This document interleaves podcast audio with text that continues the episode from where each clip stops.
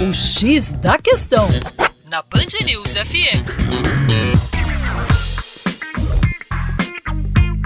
Olá, ouvinte, como vai? Tudo bem? Com você, o Juninho Lopes, do Terra Negra. E olha só, a camada de ozônio, que protege a Terra contra os raios ultravioletas, em lenta recuperação desde a década de 1980, pode estar em perigo novamente. Olha que interessante, segundo cientistas, os níveis de clorometano, que é um produto químico muito utilizado como solvente de tinta e como desengordurante, estão aumentando rapidamente e podem retardar a recuperação dessa camada. A camada de ozônio fica lá na estratosfera, entre 10 e 50 quilômetros acima da superfície da Terra, e é responsável por filtrar os raios ultravioletas, que podem causar mutações genéticas e, no caso específico do homem, levar a uma situação de câncer. Na década de 80, mais precisamente no ano de 87, o Acordo de Montreal eliminou a produção de clorofluorcarbonetos, os CFCs, que estavam muito presentes nas tubulações de geladeiras,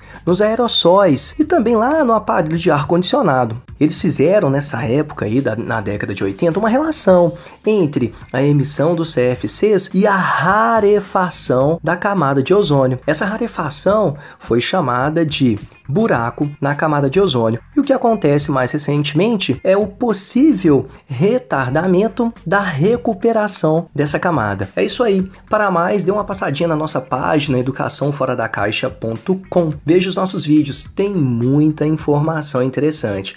Um forte abraço.